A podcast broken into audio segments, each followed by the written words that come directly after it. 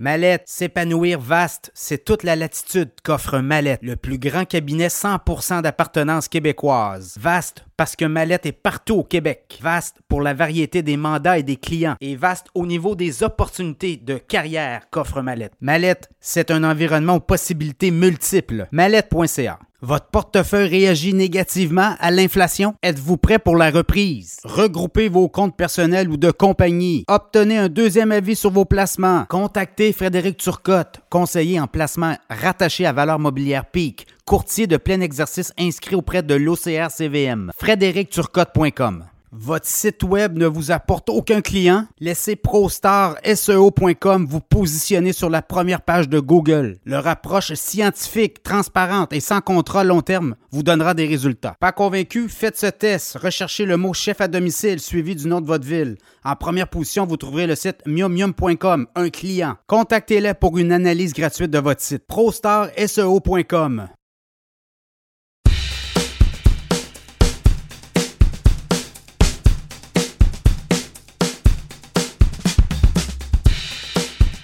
Uber a fait jaser aussi de lui, le géant du transport de passagers, de plus en plus aussi de nourriture et autres, a fait parler de lui. On a eu les résultats financiers d'Uber cette semaine, quand même.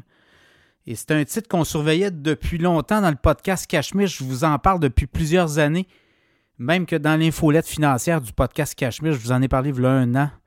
L'année passée, on a le titre autour de 30, 32, 33. J'en ai reparlé à 40, puis là, le titre d'Uber, aujourd'hui, je vous parle 71 et 61, encore en hausse cette année.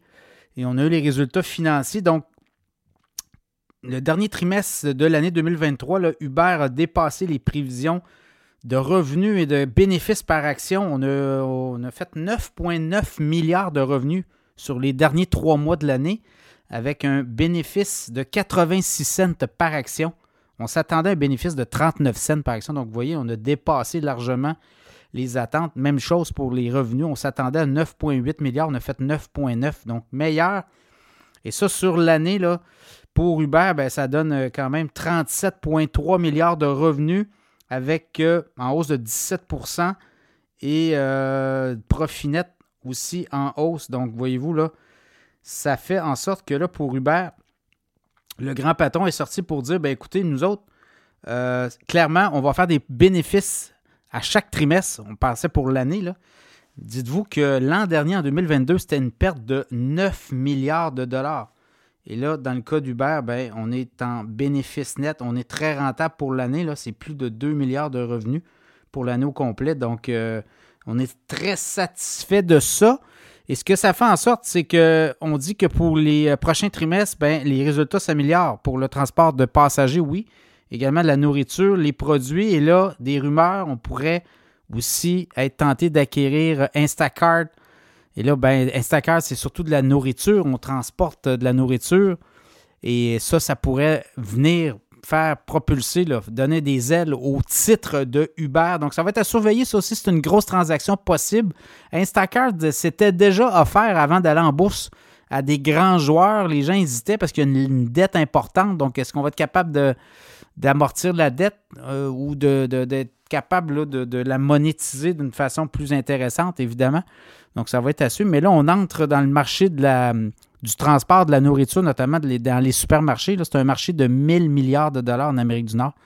Donc, pour euh, Uber, ça pourrait être très intéressant. Uber partout sur la planète aussi. Les analystes, le titre à 71, il y a des analystes à 75, à 80. Là, vous le voyez, la business est rentable. On a réussi à rentabiliser l'entreprise. À chaque trimestre, on nous dit qu'on va faire des profits. Donc, ça, c'est de la musique aux oreilles des analystes. Donc, les analystes Révis sont en train de réviser aussi à la hausse, donc un titre à surveiller, évidemment. Dans le cas de Uber, je vous dis juste, euh, je regarde DoorDash qui est à 118,30. Mais DoorDash euh, est toujours déficitaire. En tout cas, au dernier trimestre, c'était déficitaire, alors que Uber est très rentable et a des euh, revenus beaucoup plus imposants que DoorDash. Donc, Uber, c'est un titre qui sera surveillé, qui pourrait aussi continuer à progresser au cours des prochains trimestres.